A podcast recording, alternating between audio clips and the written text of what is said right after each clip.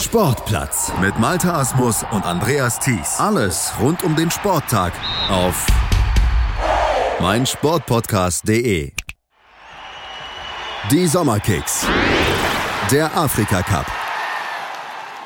Die Gruppenphase beim Africa Cup of Nations ist vorüber und damit ist es für uns an der Zeit, hier bei den Sommerkicks auf mein Sportpodcast.de ein erstes Fazit zu ziehen. Wir sprechen gleich über leere Ränge, Torarmut, Defense First, die Angst zu verlieren, leider auch über einen möglichen Fall von Spielmanipulation, der dann auch Auswirkungen auf die K.O.-Runde haben könnte. Das ist natürlich ein ganz großes Thema jetzt bei uns hier im Sportplatz, wenn wir auf diese Vorrunde des Afrika Cup 2019 zurückblicken, zusammen mit David Kappel, Redakteur des größten afrikanischen Fußballmagazins Soccer Volker Laduma. Hallo David. Hallo Malte, wie geht's dir heute? Mir geht's gut. Wie geht's dir in Südafrika? Wie hast du den African Cup of Nations bisher so erlebt? Das ist ja mal wieder kurz vor Beginn der K.O.-Runde dann doch wieder ein heftiger Nackenschlag, so ein Matchfixing-Skandal. Ja, eigentlich dachte ich bisher, dass alles mehr oder weniger gut lief. Ähm, you know, Südafrika hat sich auch noch über die Hintertür für die äh, Finalrunde qualifiziert. Alle sind recht positiv hier. Ähm, aber ja, die Matchfix, der Matchfixing-Skandal, der um Simbabwe und Kongo jetzt äh, die Runden macht, ist dann doch schon wieder ein großer Schatten über, über das Turnier, leider. Hm, da sprechen wir natürlich gleich ausführlich drüber, aber wir können natürlich auch gleich noch über positive Überraschungen reden, die dafür gesorgt haben, dass das Turnier dann wenigstens auch sportlich nicht langweilig wird. Die Elite des Kontinents, gut, die hat sich für die K.O.-Phase dann qualifiziert, aber auch Madagaskar. Und das ist eine ganz dicke Überraschung. Das Team, das zunächst die Qualifikation zur Qualifikation hatte spielen müssen, die haben in der Gruppe B gewonnen vor Mitfavorit Nigeria und auch dank eines Sieges gegen Nigeria. Und die sind jetzt auch indirekt dann von diesem Matchskandal oder Matchfixing-Skandal dann wieder betroffen, denn der es geht David hat es eben schon gesagt, auch um den nächsten Gegner von Madagaskar dann im Achtelfinale, nämlich um die Demokratische Republik Kongo. Die hatte sich dank eines 4 zu 0 Sieges im letzten Gruppenspiel der Gruppe A noch als zweitbester Drittplatzierter für das Achtelfinale qualifiziert, aber bei diesem 4 zu 0 Sieg gegen Simbabwe, David, da soll nicht alles mit rechten Dingen zugegangen sein. Ja, da ist ein äh, Bericht in, in, Madagaskar aufgetaucht, dass angeblich ein äh, kongolesischer Geschäftsmann beim Hotel der Zimbabwe-Mannschaft aufgetaucht ist vor dem Spiel und dass er angeblich äh, den Torhüter, der zwar nur reingekommen ist, weil sich der erste Torhüter verletzt hat, aber Elvis Chipizese heißt er. Und angeblich soll da ein kongolesischer Geschäftsmann ein bisschen Geld an den Torhüter überwiesen haben, dass der nicht so toll spielt. Und äh, der hat auch wirklich nicht toll gespielt, war an zwei Toren direkt äh, beteiligt und ähm, ja, jetzt fragt man sich, ob da wirklich was im Hintergrund passiert ist und wenn ja, was äh, hat das für Auswirkungen? Wird das Spiel für Simbabwe gewertet, weil ja Kongo Strippen, Strippenzieher war mhm. oder ob, ähm, weil ja der Simbabwe-Torhüter auch beteiligt war, ob dann äh, quasi beide Mannschaften, Kongo und Simbabwe, ähm, bestraft werden und Madagaskar dann quasi ähm, äh, wie sagt man, Freilos, Freilos. hat und in die nächste Runde kommt, ja. Ein Walkover ins Viertelfinale für die Überraschungsmannschaft wäre es natürlich eine tolle Geschichte, aber für den Afrika Cup als solcher ist natürlich so ein Matchfixing-Skandal wieder absolut negative Publicity. Und wenn man dann sich nochmal an zehn Jahre zuvor erinnert, der Trainer von Simbabwe, Sunday Shitsamwa, der war vor zehn Jahren auch schon mal in einen Matchfixing-Skandal verwickelt, wurde auch bestraft dafür. Die Strafe wurde später etwas reduziert, weil da nicht alles so ganz nachweisbar war aber trotzdem, es hat ein Geschmäckle, das Ganze. Ja, leider ist es so. Ich habe auch mit einem Kollegen ähm, von Simbabwe gesprochen heute Morgen. Und er meinte, ähm, selbst äh, die Simbabwe Fußballorganisation, die wissen nicht ganz genau, wie sie es handhaben sollen, weil wenn sie schauen, ob es, ob es alles wirklich passiert ist, dann ähm, könnte es sein, dass ähm, viele Namen auf den Tisch kommen, aber wie du schon sagst, in 2012 wurde alles ähm, untersucht mhm. und viele Spielernamen wurden auf den Tisch gelegt und am Ende war es alles doch nicht ganz so schlimm, wie, wie vorher gedacht hatte und viele, ja, viele haben sich ein bisschen unberecht behandelt gefühlt. Ja, es ist nicht so einfach handzuhaben, sowas. Und gerade natürlich, heute ist Donnerstag und mhm. morgen geht die K.O.-Runde schon los. Uganda spielt gegen Senegal. Und Uganda ist ja als Zweiter in der Gruppe A weitergekommen. Wenn jetzt dieses manipulierte Spiel für Simbabwe bewertet werden würde mhm. bei, bei CAF, dann würde Simbabwe morgen gegen Senegal spielen, aber die sind schon abgereist. Ja, ist alles nicht so, nicht so einfach. Ne? Also eine ziemlich verworrene Situation. Mal gucken, was dann da in den nächsten 24 Stunden, in der nächsten Zeit dann noch rauskommt. Zum Zeitpunkt unserer Aufnahme ist auf jeden Fall das der aktuelle Stand.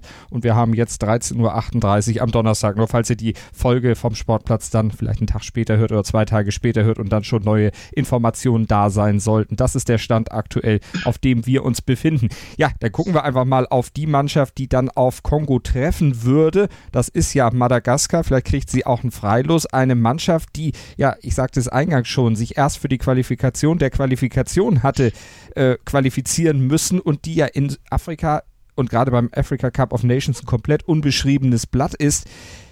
Eine Mannschaft, wo ja auch nicht mal im eigenen Land Profifußball etabliert ist. Wie konnten die denn in diese K.O.-Runde einziehen? Ja, es ist eine eine der großen oder die große Überraschung des Afrika Cups äh, bisher. Ähm, Madagaskar ungeschlagen äh, in die K.O.-Runde und natürlich am Ende mit dem großen Sieg gegen Nigeria. Ähm, ich habe mit äh, Wilfried Ndidi, dem mit Mittelfeldspieler von Nigeria, gesprochen.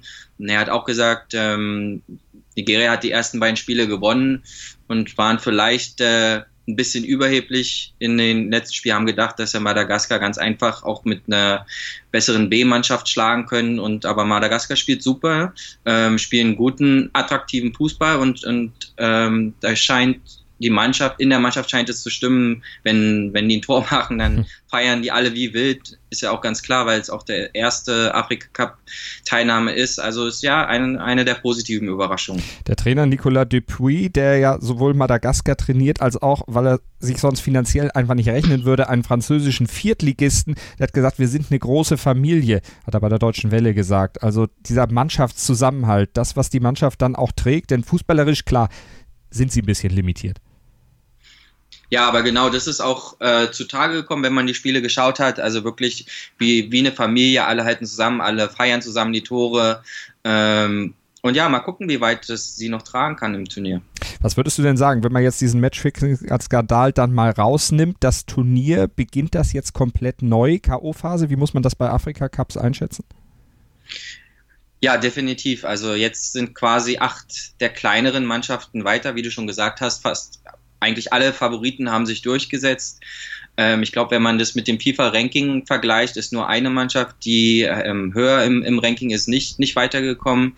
Ähm, und ja, alle sind jetzt sehr ähm, aufgeregt oder freuen sich, dass jetzt äh, wirklich die K.O.-Phase losgeht und ähm, dass wir jetzt bald auch ein paar Spiele sehen, wo die Großen auf die Großen treffen. Mhm. Und wo dann vielleicht auch endlich ein paar Tore fallen, weil es ja jetzt auch nichts mehr bringt, aufs Ergebnis zu spielen. Das war ja was, was dem Africa Cup of Nations dann in der Gruppenphase auch vorgeworfen wurde, dass sehr viel Defensive regiert hat, dass es vor allen Dingen darum ging, nicht zu verlieren. Das war ja auch im Fall von Kamerun zum Beispiel der Fall. Das wurde Clarence Seedorf, dem Trainer der Kameruner, dann ja auch vorgeworfen, dass er mit seiner Mannschaft dann eben auch unentschieden geholt hat hat, wenn man mal das Spiel gegen Ghana, das 0 zu 0, das Topspiel in der Gruppe F guckt, äh, ein Spiel, wo es ja auch kaum Torchancen gab. Ja, das ist ja immer eigentlich ein Problem, das der Afrika Cup hat, ähm, dass leider wenig Tore gefallen und dass viele Trainer äh, zufrieden sind ähm, mit einer Einstellung, lieber nicht zu verlieren, anstelle alles zu geben, um, um versuchen zu gewinnen. Ich habe das Spiel gesehen, Kamerun gegen Ghana, es war wirklich nicht, nicht so berauschend. Ähm, persönlich, ich dachte, dass Kamerun ein bisschen besser war mhm. als Ghana und er hätte verdient zu gewinnen, aber ja, als äh, verteidigender äh, Afrika Cup Gewinner, Gewinner von, von 2017 hat man schon mehr erwartet von hm. Kamerun als zwei Tore in, in der Gruppenphase. Ja, zwei, zwei, äh, zwei Tore beim 2-0-Sieg gegen Guinea-Bissau und danach zweimal torlose Remis, einmal gegen Ghana, gut, im Topspiel, das kann man dann noch unterschreiben, aber auch gegen den Benin, also da war Kamerun ja nun wirklich eigentlich haushoch äh, favorisiert. Ja, da waren sie favorisiert, aber ich glaube, das war eines der, ich war, das war eines der letzten Spiele und die haben halt gewusst, äh, mit einem Unentschieden reicht uns und ähm, haben dann auch dementsprechend nicht äh, viel mehr gemacht als nötig. Mhm. Minimalistenfußball letztlich, auch wenn die Ausbeute an Punkten stimmt in der Gruppe D bei Marokko. Neun Punkte haben sie geholt, drei Siege also eingefahren, aber dreimal 1-0. Ja, und einmal 1-0 gegen Südafrika ja. äh, in der letzten Minute. Ähm, aber wie gesagt, ich habe auch die Marokko-Spiele gesehen. Ähm, die haben eigentlich alle drei Spiele verdient gewonnen. Mhm. Ähm, hätten das äh, gegen Namibia auch höher gewinnen müssen.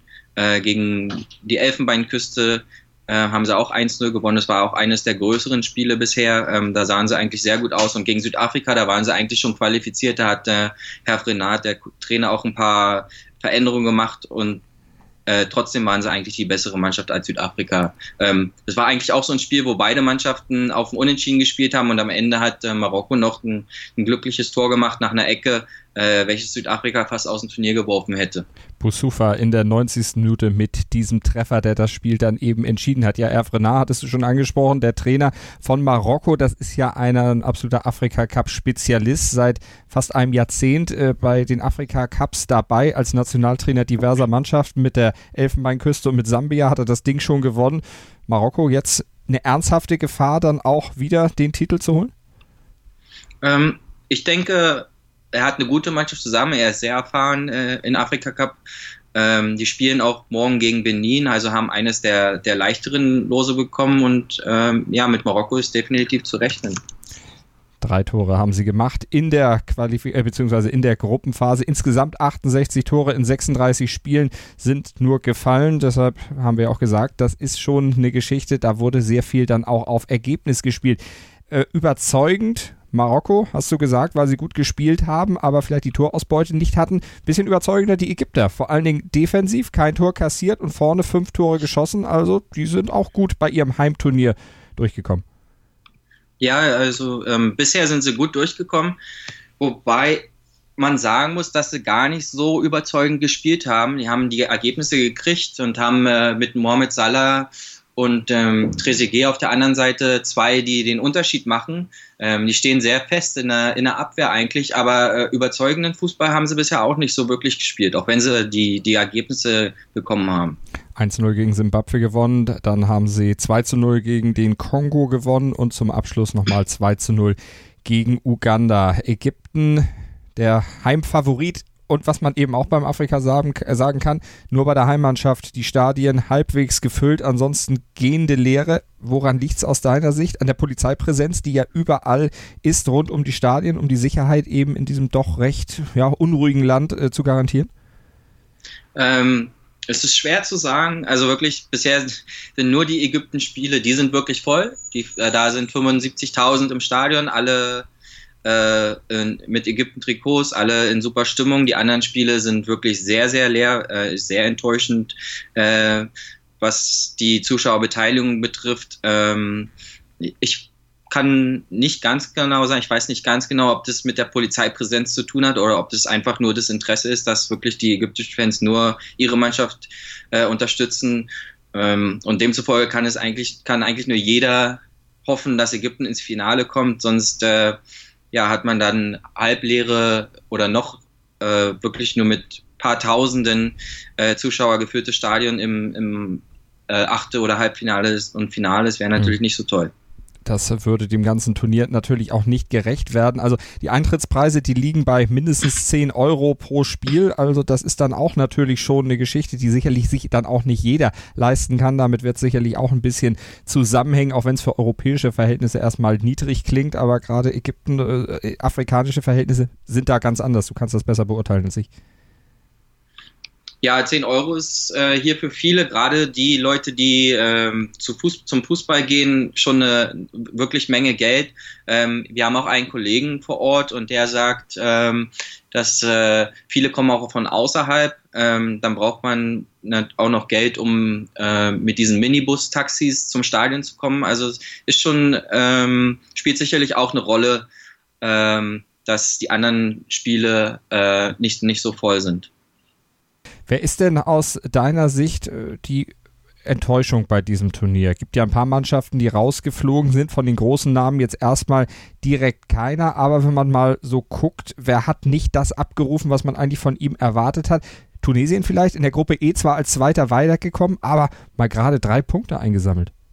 Drei Ja, also Tunesien hätte ich jetzt auch sofort gesagt. Ähm, ich habe auch von denen ein, zwei Spiele gesehen. Ähm, die waren ja auch eine der Mannschaften, die Afrika bei der WM vertreten haben, aber äh, war wirklich sehr enttäuschend, was die gemacht haben. Vor allem nach vorne, da ist fast, fast gar keine Gefahr, geht von ihnen aus. Ähm, und ja, sind äh, wie Portugal bei der EM 2016 mit, mit drei Unentschieden in der Gruppenphase weitergekommen und vielleicht wachen sie ja jetzt so ein bisschen auf wie Portugal damals. Aber wenn wir auf die Gruppe gucken, das war jetzt nicht gerade die Creme de la Creme des afrikanischen Fußballs. Mali, Angola, Mauretanien. Nee, also eigentlich äh, eher leichtere Gegner. Ähm, das schwere Spiel war gegen, gegen Mali, aber die anderen hätten sie eigentlich beide äh, schlagen sollen, weil äh, hat man auch gesehen, Mali hat Mauretanien 4-1 gewonnen und Mali hat auch gegen Angola gewonnen 1-0. Ähm, von daher, wie gesagt, also Ägypten wirklich die große Enttäuschung des Turniers so far für mich. Tunesien jetzt gegen Ghana. Wie beurteilst du da die Chancen? Also da muss eine Leistungssteigerung um einiges her. Da müssen ordentlich ein paar Prozent draufgepackt werden. Ja, da muss eine Leistungssteigerung her, obwohl Ghana ähm, auch nicht wirklich brilliert hat. Ähm, die sind auch mit fünf Punkten weitergekommen, hatten die ersten beiden Spiele unentschieden gespielt und ähm, ähm im letzten Spiel ähm, 2-0 gewonnen. Ähm, und da war schon auch äh, recht viel Kritik im Land in, in Ghana, aber ähm, von was ich von beiden Mannschaften gesehen habe, würde ich sagen, dass sie leichte Favoriten sind gegen Tunesien jetzt in der nächsten Runde. Und das Knallerspiel des Achtelfinals natürlich Nigeria gegen Kamerun, die Super Eagles gegen die unbezähmbaren Löwen. Ja, obwohl beide nicht so super gespielt haben. Äh, Nigeria ähm, hat ja eigentlich auch eine einfache Gruppe. Wir haben darüber gesprochen, dass Herr Rohr äh, bei der Auslösung recht zufrieden mhm. aussah, mhm. ähm, hat aber die beiden gegen die beiden schwächeren Mannschaften ähm, auch nur 1-0 gewonnen. Ähm, gegen Burundi und, und ähm, Guinea und dann ja, wie gesagt, äh, gegen Madagaskar völlig überraschend verloren. Ähm, dadurch sind sie jetzt auch in die eigentlich schwerere Hälfte des Turniers reingerutscht, ähm, weil wenn äh, der Gewinner von Nigeria, Kamerun spielt gegen den Gewinner von Ägypten gegen Südafrika und da denken natürlich alle, dass äh, Ägypten weiterkommen wird. Ähm, Algerien und äh, die Elfenbeinküste sind auch auf der gleichen Seite. Also Nigeria hat sich nicht wirklich einfacher gemacht, äh, dadurch, dass sie gegen äh, Madagaskar verloren haben im letzten Gruppenspiel. Ganz, ganz schwierige Geschichte da also auch für Gernot Rohr, der ja sicherlich im negativen Fall, also wenn seine Mannschaft scheitern würde, ich sag mal vor dem Halbfinale sicherlich einen schweren Stand hätte, in seinem Job weiter bleiben zu dürfen. Ja, ich denke auch, weil ähm, also Nigeria vom Kader her, denke ich, hat eine der besten Mannschaften. Ähm, war noch bei der WM und da hat er immer seine, seine Aussagen waren immer, ja, wir, wir haben eine sehr junge Mannschaft, wir haben, sammeln Erfahrung.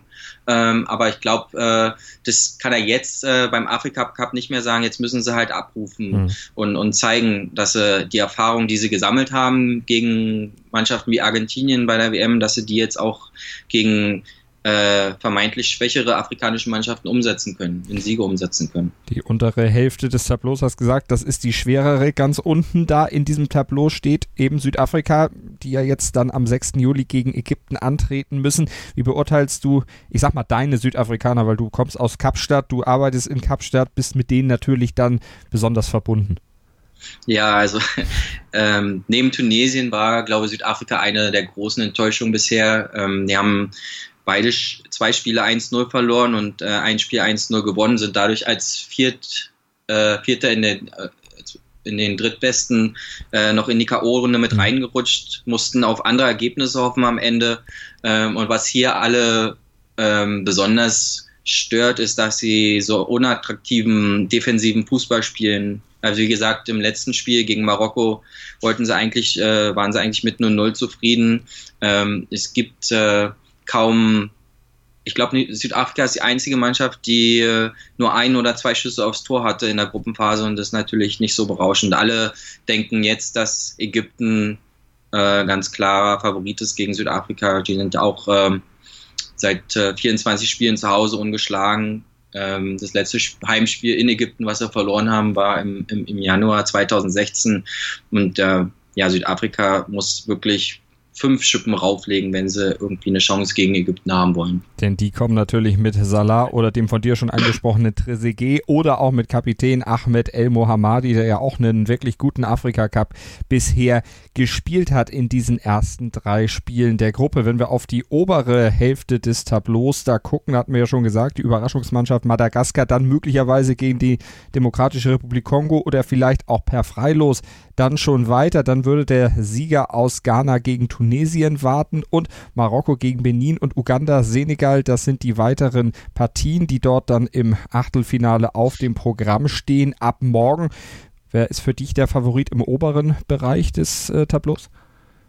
Ähm, ich glaube, ich hatte ja auch äh, im, im Podcast vor, vor dem Afrika Cup schon gesagt, dass äh, Senegal für mich mhm. äh, eine der besten Mannschaften hat. Und ich glaube, ähm, dadurch, dass sie jetzt auch gerade in die einfache Hälfte reingerutscht sind, ähm, müsste Senegal eigentlich für mich äh, ins Finale kommen. Alles andere wäre eine Enttäuschung. Die haben in der Gruppe ähm, auch sechs Punkte geholt, ähm, nur gegen Algerien das, das große Spiel verloren. Ähm, aber gerade im, im letzten Spiel gegen Tansania im 3-0 sahen sie sehr gut aus. Im ersten Spiel ähm, Entschuldigung, letztes Spiel gegen, gegen Kenia, erstes Spiel war gegen Tansania 2-0, da war Sadio Mane noch gesperrt. Und äh, aber Senegal spielt äh, attraktiven Fußball, ähm, haben viele, viele Torchancen. Die haben nur das Problem, dass sie ähm, zu viele Chancen nicht nutzen. Also sie hätten noch ein oder andere mehr Tor, Tor schießen können. Hm. Das wäre sowas, das wie das Traumfinale, ne? Manet gegen Salah. Ja, genau. Die beiden Liverpool-Mannschaftskollegen, die beiden, die äh, äh, Salah war afrikanischer Fußballer des Jahres, Mane war Zweiter. Ähm, das wäre wirklich das, das Finale, was sich alle wünschen, glaube. Wenn man von den großen Namen mal absieht, wer ist denn aus Spielersicht so jemand, der dir besonders aufgefallen ist, wo du gesagt hast, hm, habe ich vielleicht vorher noch nicht so auf der Rechnung gehabt, aber der hat sich beim Afrika Cup in die Szene gespielt. Den muss man auf jeden Fall in den nächsten Wochen, Monaten, Jahren auf dem Zettel haben. Gibt es da so einen bei dir? Ähm, ist schwer zu sagen. Ich persönlich war ganz beeindruckt mit Algerien. Also die haben wirklich auch guten Fußball gespielt und ähm, da spielt einer im Mittelfeld ähm, Ismail Ben Nasser. Ähm, er spielt, glaube ich, in, in Italien bei, bei Empoli. Ähm, der wurde auch ähm, von, von CAF als Spieler der Gruppenphase äh, ausgezeichnet. Mhm. Ja, sowas, sowas gibt es auch, Spieler der Gruppenphase. Ähm, und der hat, hat ganz gut gespielt. Ähm, Adam Ones kennt man auch schon mhm. vom Namen her, ähm, war sehr stark in Algeriens letzten Spiel, hat, hat zwei Tore gemacht. Ähm, ja, und ansonsten ähm, Ashraf Hakimi, den äh, viele von Borussia Dortmund kennen, hat auch wieder ein, ein sehr gutes äh, Turnier gespielt. Also ein paar Spieler, die man dann mal auf dem Zettel haben sollte in der nächsten Zeit. Wir hatten vor dem Turnier auch drüber gesprochen, über die Erweiterung des Feldes auf 24 Mannschaften. Wie fällt dein Urteil nach der Gruppenphase aus? Hat sich das gelohnt, wenn man natürlich jetzt mal Madagaskar als große Überraschungsmannschaft nimmt? Auf der Seite schon, aber insgesamt war der Schritt gut? Ähm, ist schwer zu sagen. Also wie, dadurch, dass mehr Mannschaften sind, sind ja auch mehr Spiele, mehr Spiele, ähm, wo die, wo nicht viele Zuschauer sind. Es gibt natürlich nicht so ein, so ein tolles Bild ab. Alle wollen eigentlich lieber volle Stadien sehen, ähm, emotionale Spiele. Ähm, ja, die einzigen wirklich positiven Nachrichten hat Madagaskar geschrieben bisher. Ähm, also ich bin da noch ein bisschen zwiespältig. Ich hoffe, dass, wie gesagt, jetzt mit der K.O.-Runde äh, das Niveau auch ein bisschen besser wird ähm, aber selbst da, glaube ich, werden viele Spiele sein, wo beide Trainer erstmal auf die Defensive schauen, ähm, um, ähm, um halt ähm, sattelfest hinten zu, zu stehen. Ähm, ja, also wie gesagt, ich bin noch ein bisschen zwie zwiegespalten, ob äh, es äh, sich wirklich gelohnt hat, die, die Mannschaften von 16 mhm. auf 24 zu erhöhen. Also weitere oder Schützenfeste nicht unbedingt zu erwarten, dann in der K.O.-Runde dann auch mehr äh, Safety First. Aber wie viel Verlängerung, wie viel Elfmeterschießen werden wir erleben? Ich glaube, da werden schon, schon ein paar Verlängerungen äh, und Elfmeterschießen kommen. Ich glaube, äh, ist, ist sehr selten, dass äh, Spiele in Verlängerungen entschieden werden. Ähm, und dann bin ich mal gespannt, ähm, wie gut äh, die, die afrikanischen Mannschaften Elfmeterschießen geübt haben. Das haben wir auch gerade jetzt in der, in der Copa America gesehen. Da waren ja auch drei äh, Spiele in, der, in, den, in den Achtelfinals, drei der vier Spiele sind ins Elfmeterschießen gegangen, aber da war natürlich keine Verlängerung. Ähm, aber eine Sache, die wir noch gar nicht erwähnt haben, sind natürlich auch die hohen Temperaturen ja, in Ägypten. Klar. Die spielen natürlich auch eine Rolle, äh, dass das Niveau nicht ganz so toll ist. Und äh, wenn die Spiele dann noch länger gehen in der Hitze, ähm, ja, wird das Niveau sicherlich nicht besser werden. Und da bringt es dann auch nichts, dass in den Abendstunden gespielt wird, weil auch da natürlich in Ägypten zu dieser Jahreszeit die Temperaturen dann noch sehr hoch sind, zumindest für europäische Verhältnisse. Ja, also es sind äh, die Spiele, die ähm, gegen 16 Uhr, 16.30 Uhr deutscher Zeit angefangen haben, da waren schon um die 40 Grad manchmal im Stadion. Mhm. Äh, jetzt fangen die Spiele um 18 Uhr an, aber da sind immer noch ähm, um die 30, 32 Grad. Was natürlich in Deutschland würde man, glaube Sommerfußball sagen, ja. so sieht's aus. Aber mal gucken, ob wir dann auch Sommerkicks erleben. Wir werden auf jeden Fall drüber sprechen. Weiter hier in den Sommerkicks im Sportplatz auf meinsportpodcast.de. Dann natürlich auch die K.O.-Runde beim Africa Cup of Nations 2019 genau verfolgen und dann am Ende des Turniers auch wieder unser Fazit ziehen. Ich sage für heute vielen Dank an David Kappel von Soccer Laduma nach Kapstadt. David, vielen Dank. Gerne, Malte. Ich habe mich natürlich schockverliebt, weil die war wirklich ganz, ganz klein. So begann die Mensch-Hund-Beziehung zwischen Christina und Tierschutzhund Frieda. Und wie es danach, nach dem ersten Moment der Verliebtheit, so weiterging und welche Klippen es danach zu umschiffen galt, das hört ihr in der neuen Ausgabe von Iswas Dog, dem Podcast für harmonische Mensch-Hund-Beziehungen. Iswas Dog mit Malte Asmus. Überall, wo es Podcasts gibt. Sportplatz mit Malta Asmus und Andreas Thies. Alles rund um den Sporttag auf meinsportpodcast.de. Die Sommerkicks. Der Afrika Cup. Willkommen bei meinsportpodcast.de. Wir sind Podcast. Wir bieten euch die größte Auswahl an Sportpodcasts, die der deutschsprachige Raum so zu bieten hat. Über 20 Sportarten, mehr als 45 Podcast-Serien, über 9000 veröffentlichte Podcasts und über 5 Millionen Podcast-Downloads allein im Jahr 2018. Wir sind Podcast. Wir sind meinsportpodcast.de.